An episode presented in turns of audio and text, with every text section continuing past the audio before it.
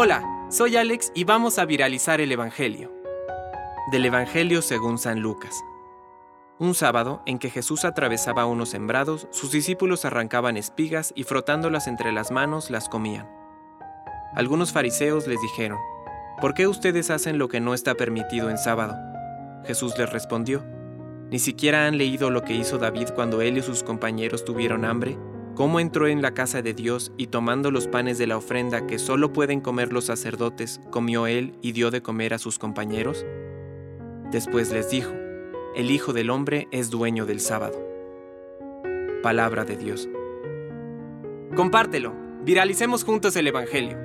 Permite que el Espíritu Santo encienda tu corazón.